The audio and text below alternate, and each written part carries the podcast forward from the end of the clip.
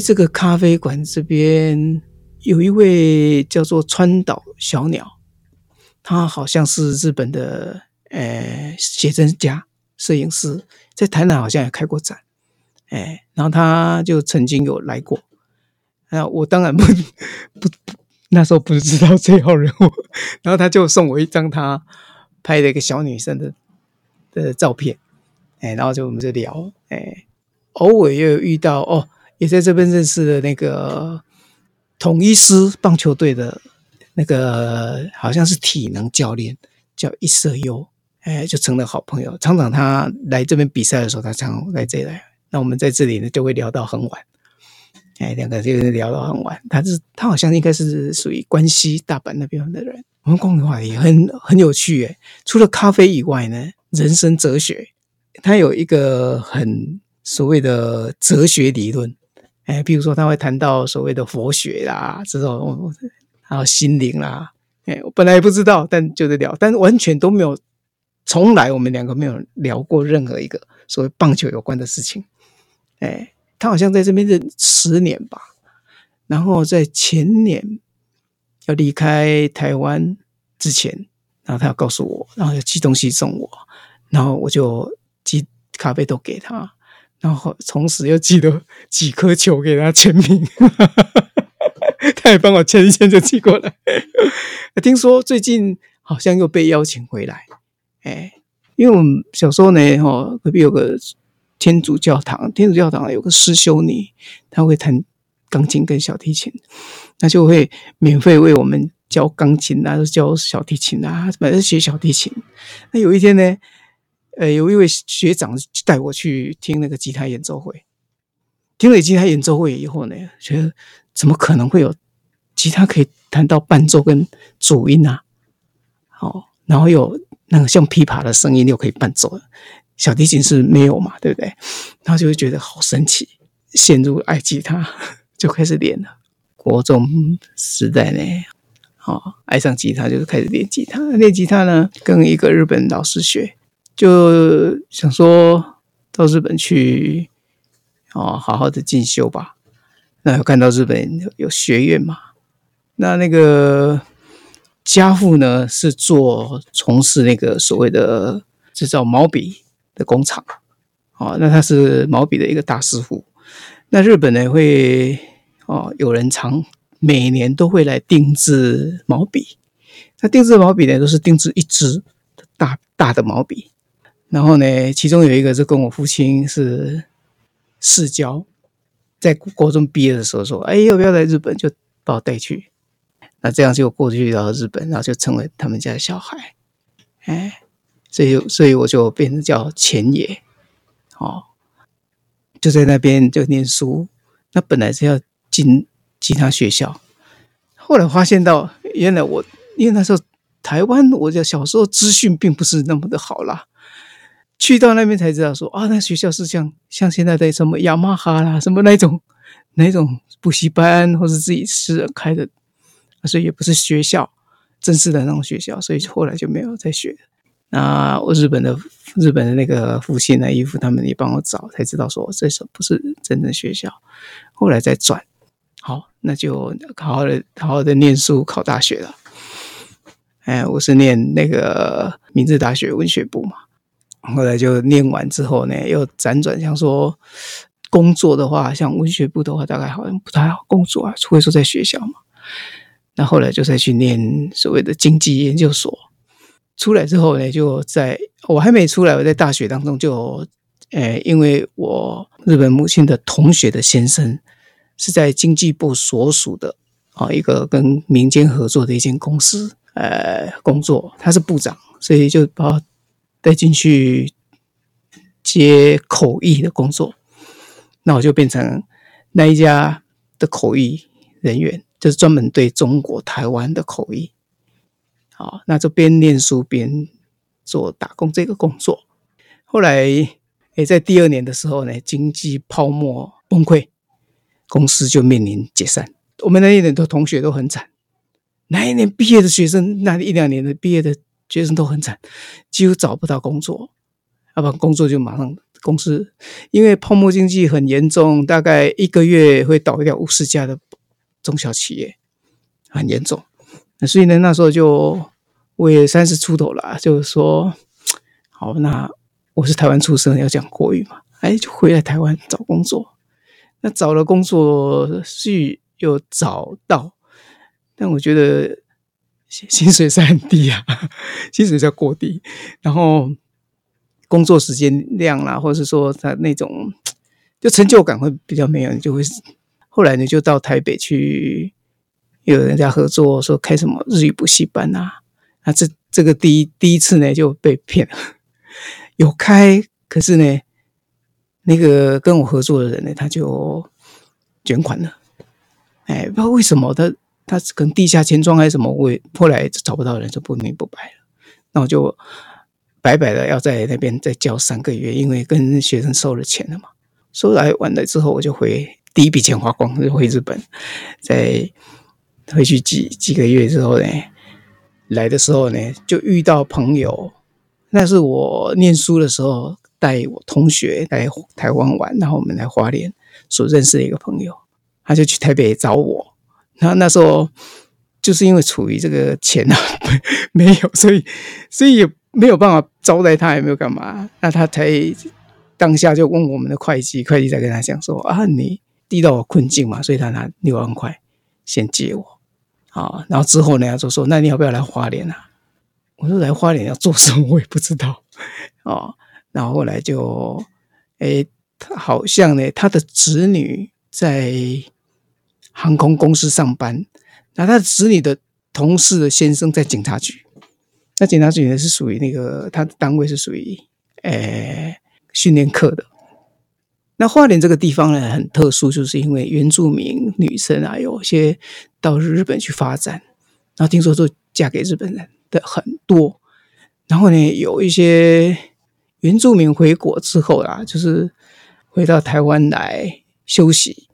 或是说，哎，想要回来探亲。之后呢，他的先生找不到他，遇到这个问题呢，日本那边的他先生就打电话来花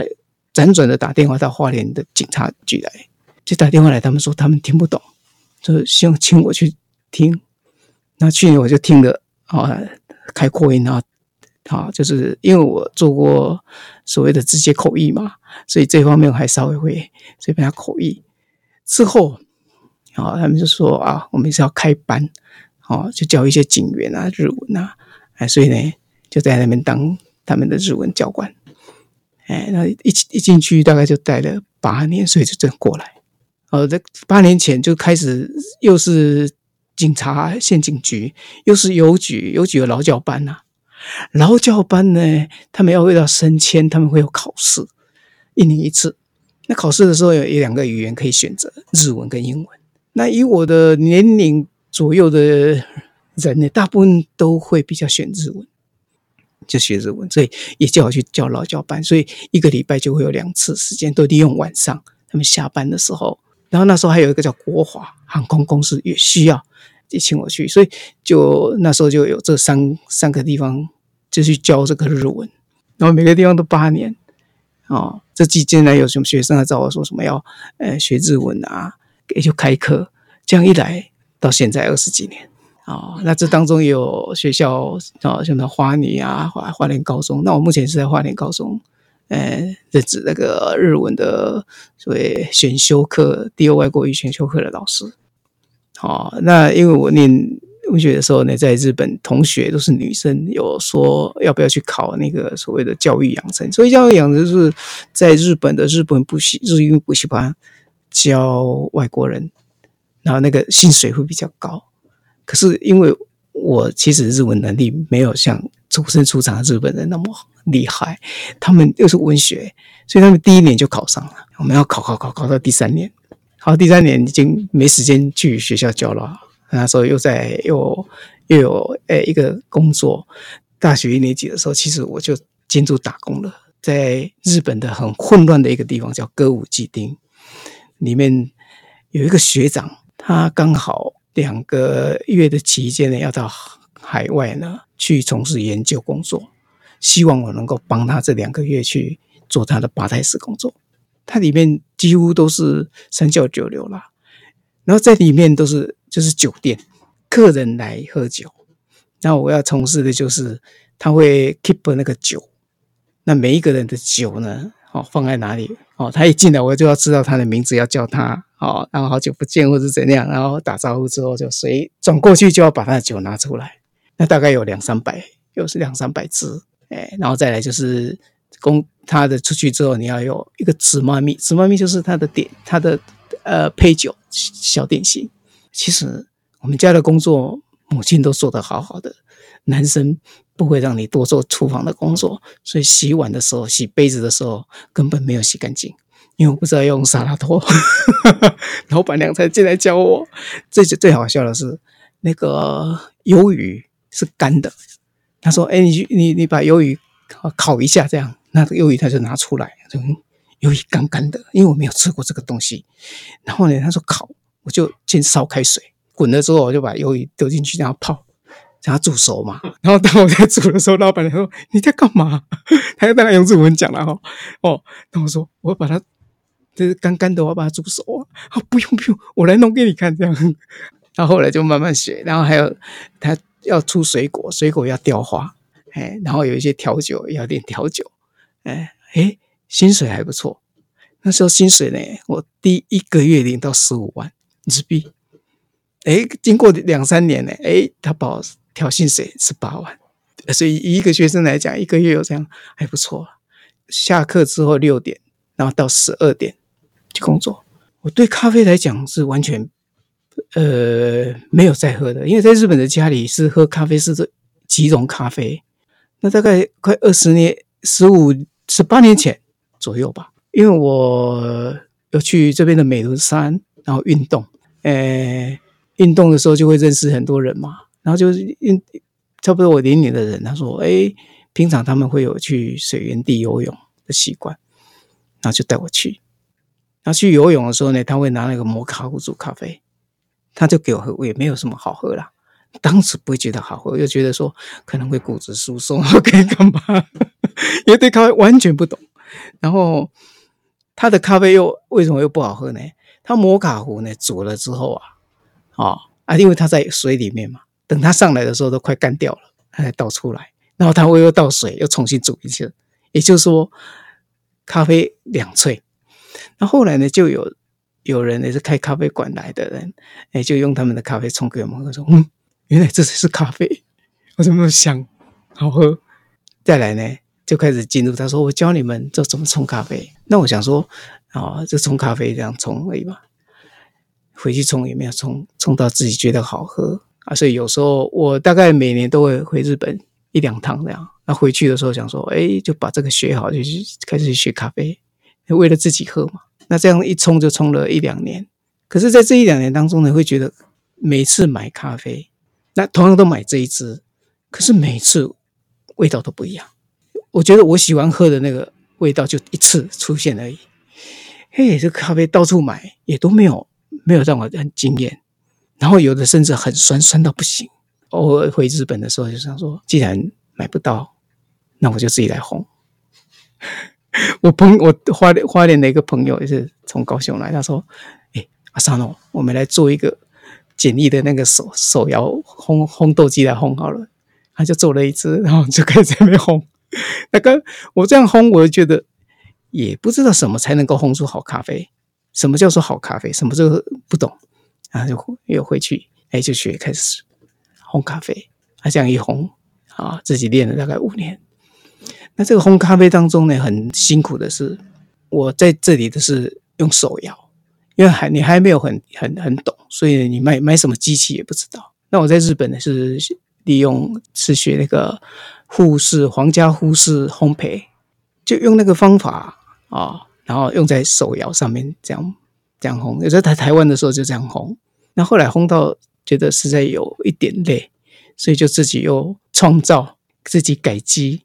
啊，然后给给人家帮我做，我自己设计的，请人家帮我做电动的，啊，就用电动的开始去测试，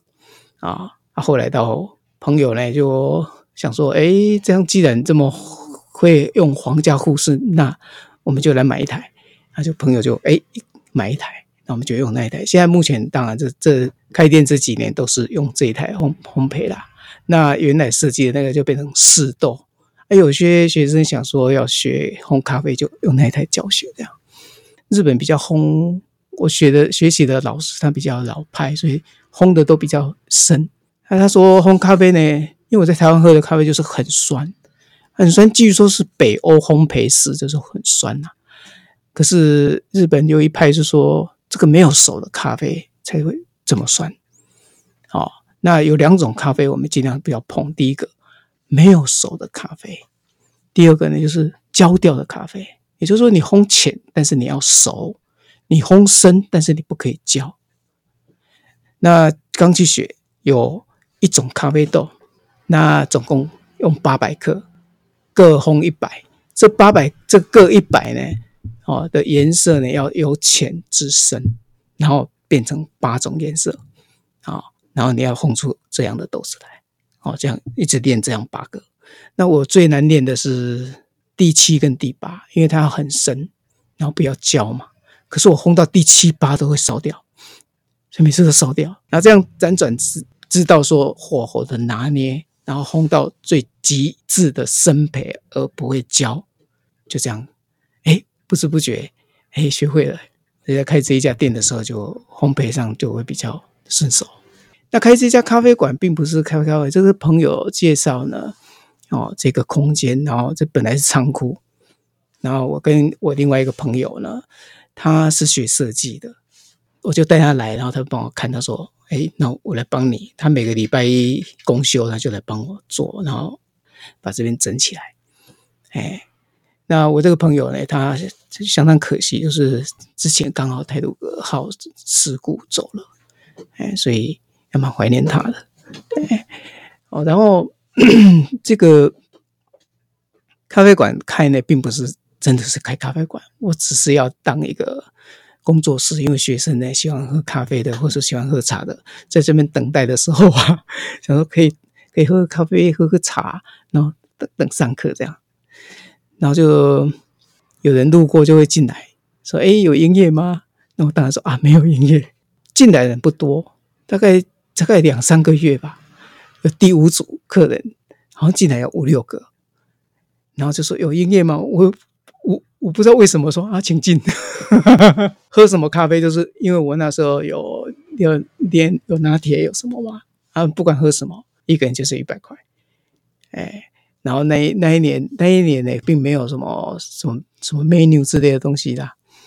在隔年才设计 menu 的东西。他说哦，然后就会跟客人讲，或者跟学生讲说有咖啡馆这个状况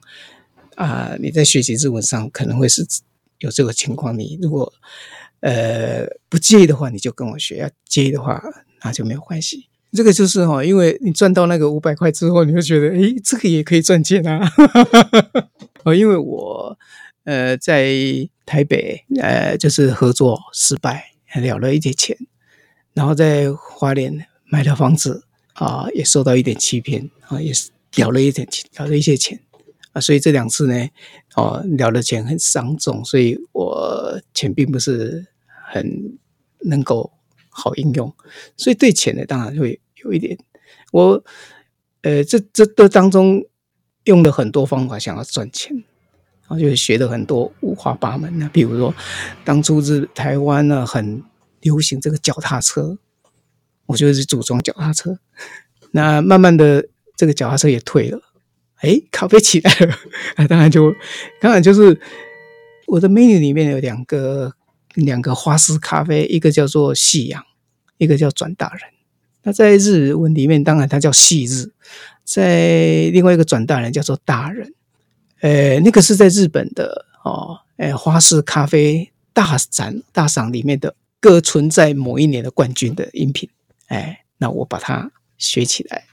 哎，呈现在自己的店的 menu 上面。台湾跟日本的人跟人的一个互动上比较不一样，哎。日本的话比较会有一点距离感，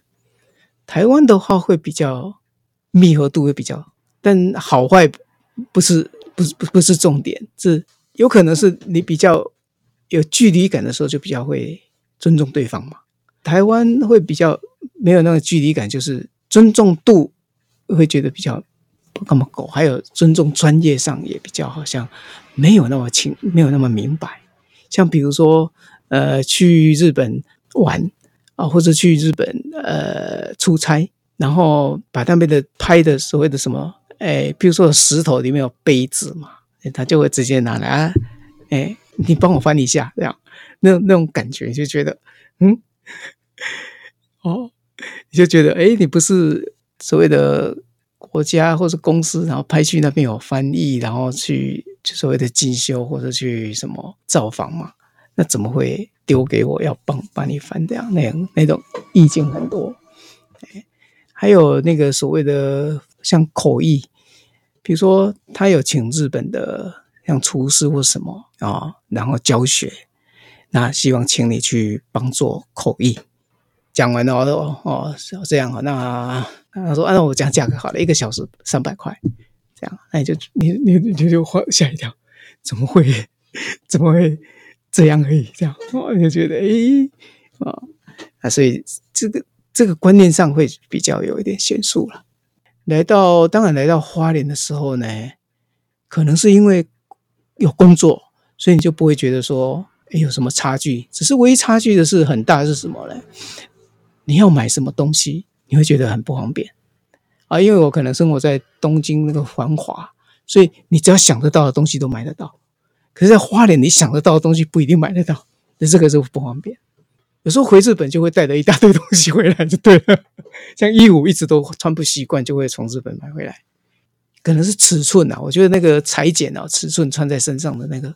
那个感觉会触感会比较哦，还好。现在现在目前因为网络已经很活络了，所以应该而且我也待这么久了，应该习惯了。嗯。这个里面的收藏哦，也不不没有叫收藏。我的习惯是，我就是我从小时候任何一个阶段哦，所买的东西、用的东西呢，我都会保存下来。那像比如剑道服哦，那个是高中的剑道服嘛，哎，然后那个弓箭呢，是我在花莲十几年前哦，这边那个高花贝还没被拆的时候呢，那边有一个原住民在那边做烤鱼之类的，那在那边吃，然后他知道我是日文老师，日文，然后就跟我很有聊，然后后来有小孩一起去吃，然后他就后来就说，我做我自己做一支弓箭送你小孩这样，哎，听说他是一个呃部落的头目。哦，然后这些什么黑胶，像我这边也有黑胶，是小时候因为弹吉他放黑胶机去听一些音乐，哦，然后黑黑胶机后来就升级到所谓的用音响，要不然我我的黑胶机是手提的。有一次全家到台湾来玩，然后我们那时候住在台北的松江路的诶康华大饭店，因为我台湾有朋友，那我。父亲他们就先睡了，我自己呢就跟朋友去玩，结果就被接到通知，晚上大概两点被通知说，你赶快回饭店，饭店起火。然后我就哇，赶快坐自行车回来，就看到很多的啊，大概五六台的消防车。然后我就找饭店的人员，找他说，哎，我们浅野家的人呢，这样这样。然后他就拿名册说，哎，我等一下我看一下，他名册拿起来。他竟然呢把我们前一家的人全部打叉，我就打岔我就心凉一半，你知道吗？那时候快讲不出来了。那他们这安安顿在哪里？这样呢？他说在隔壁饭，他们他们都搬到隔壁饭店住了。那我说搬到隔壁饭店住，问为什么？他说哦，那个大火了，所以我们跟隔壁的饭店哈、做交流，就让他们先安哦安住在那边。这样，我说那你为什么打岔？哎，真的是有点傻眼，吓死了。哎，然后后来呢，我那时候有一台相机是放在我要出出门跟我朋友出去的时候，是放在相机的饭店的哦房间里面。然后呢，等我们去到康华大饭店的我们原先住的那一间房间，然后打开哦进去一看，整个里面都已经灰，都黑灰嘛。然后我看我就要找我相机，我放相机的地方竟然是白的。也就是那个相机是在火灾之后被拿走了，我要报报案啊，哎，报不了案。那后来就回到日本呢，我斗长就把那个台湾的报纸剪剪接，然后就跟那个保保险一起承钱，哎，就赔了钱出来。啊，那些钱我斗长就拿着说：“走，我们去秋叶原买相机。”所以就后来就买了很多，所以我现在手上。哦，除了那一套相机以外，自己还买了辗转到买了大概十几台相机。要找到像花莲这么说离山又那么近，离海又那么近，哦，空气好，人文的话，人跟人之间互动还都还蛮单纯的啊，算很难得的一个城市啊。休假的时候会，呃，以前会常出去，因为带小孩嘛。啊，现在就比较少了，就礼拜天有空的时候就出去走一走。那平常我是早上就都会在这边叫做沙坡档，然后叫水源地的地方，哎，晨泳。那我在那边会吃早餐呐、哦，然后磨磨咖啡豆，冲冲咖啡这样啊。每天过生活都想着过生活的事情啊，哎，有哦有一点钱就是开心呐、啊，这样哦，哎，但是我觉得人哈、哦，重点在于。你人生不是要多少钱，最丰富的应该是心理。说你跟人人人跟人之间，或者说你看待一件事情，你的角度是不是会让你开心？就好像呢，你今天喝咖啡，不同的豆，或者有水洗、日晒、蜜处理啊，所谓的厌氧。那我们喝的时候呢，喝这一支，然后又喝另外一支，同时的在这两支啊，我比较喜欢这一支，这个这一支不好喝。哦，那我的我的观念是这样啦，我的观念是，你可以喜欢喝哪一种，但另外一种并不一定是不好喝，它就是水洗，它就是日晒，而他们两个种出来的人是不一样的，所以他们的味道给你的是不一样，你就你可以这样接受说，哦，原来这个日晒的这个庄园它是这种口味哦，然后它是浅焙就是这种口感，它是中焙是这样口感，它深焙是这种口感哦。呃，我觉得啦，我做咖啡之后的这个人生观应该是属于这样哦。原来他是这样，原来他是这样去认知它、忍受它，才不会产生自己心理冲击太大。然后再来呢，你就说，你可以每天做一件你开心的事情，让你的多巴胺多一点，然后开心。我小时候有看过，我小时候有看过一件事情，我坐着公车，然后到了一个地方，叫做牛墟，然后有一个老人家，就在那边，为了好像几毛钱，人家已经便宜给他了，他为了几毛钱，他就就舍不得，还要跟人家讨价还价，不给人家。然后呢，在那讨价还价的当中呢，很久之后呢，我已经搭上公车，然后在前面呢就塞车，塞得很严重。看到，哎，原来是前面发生了一个车祸，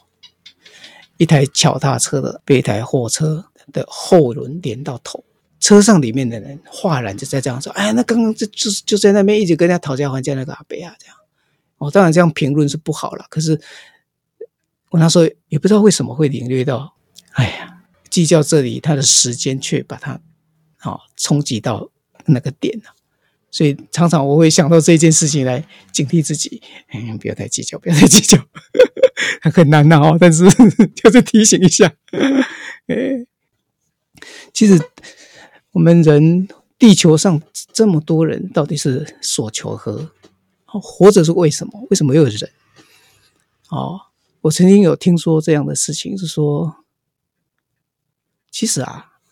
在宇宙之间有很多很。高等高等的一些所谓我们叫做外星人呢，哈，也许我们地球，哦，这个人呢，所有的念，哦，生生息息，哦，每一个现处在现在的人的念呢，哦，就是要让这个整个地球在升华，在升华，所以每一个人扮扮演的这个角色的念呢，哦，要达到同步的时候，就会升华。哦，这个比较虚，比较虚渺一点的，但是就听着，哎，哦，嗯，觉得也不无可能啦。哦，这个所谓这个念，哦，哎，哈哈，这个人浅见啊，没有什么代表说。